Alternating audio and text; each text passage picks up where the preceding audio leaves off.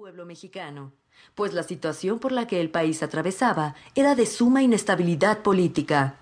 Porfirio Díaz, quien llevaba más de 30 años en el poder, vio que su gobierno comenzaba a derrumbarse debido a las múltiples manifestaciones de rechazo, como aquella protagonizada por los obreros de Río Blanco y los de Cananea. Francisco y Madero, un terrateniente del norte del país, comenzó una campaña electoral destinada a derrotar a Díaz en las elecciones de 1910. Sin embargo, poco antes de la jornada electoral, Madero fue aprendido en Monterrey y el 10 de julio, Díaz logró, en un hecho para nada inesperado, su séptima reelección presidencial consecutiva.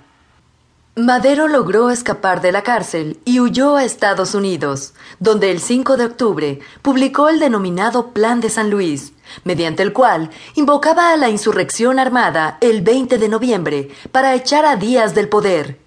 Ese mismo día, al grito de sufragio efectivo y no reelección, proclama Francisco Madero el Plan de San Luis, en rebelión contra el dictador Porfirio Díaz, quien había ejercido el poder casi continuamente desde 1877. El dictador Porfirio Díaz venía gobernando el país con mano férrea desde 1877, y durante aquel periodo de absolutismo, México había conseguido cierto desarrollo económico con la ayuda de inversiones de los Estados Unidos contrarrestado por la falta de justicia social, la concentración del poder en oligarquías y los privilegios de la Iglesia.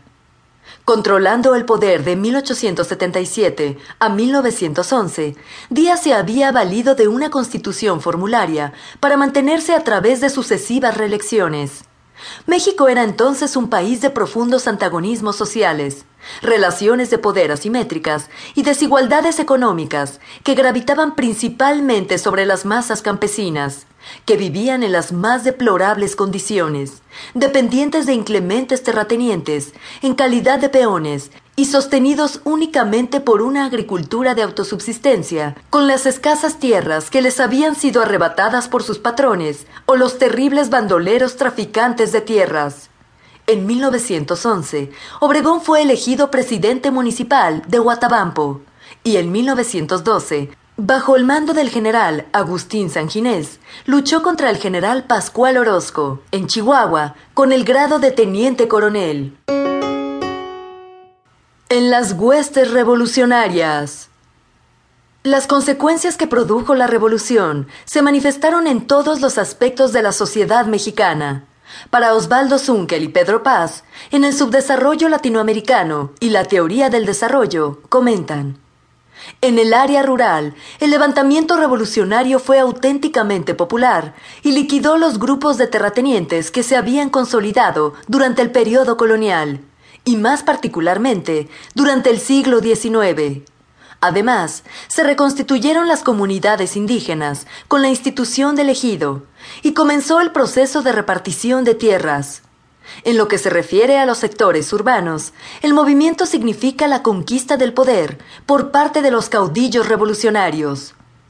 Obregón ingresa al proceso de la lucha revolucionaria en abril de 1912, cuando el gobernador de Sonora, José María Maitorena, ordenó a los presidentes municipales del Estado que formen grupos de milicianos o tropas irregulares para oponerse a las fuerzas de Pascual Orozco, quien no hacía mucho se había sublevado contra el flamante presidente Francisco y Madero, y avanzaba desde el vecino estado de Chihuahua contra los maderistas en Sonora.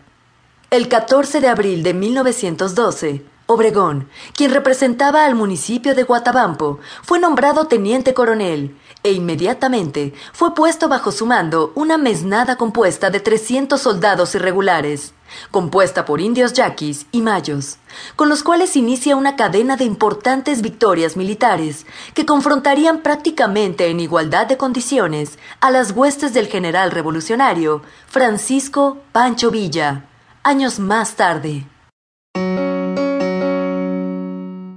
Los bandos en conflicto. En 1914, Venustiano Carranza citó a una convención de las fuerzas revolucionarias para limar asperezas entre ellas, sin lograr su objetivo, pues Villa se fortaleció en la convención de Aguascalientes. Como resultado, Venustiano Carranza y Álvaro Obregón rompieron con la convención.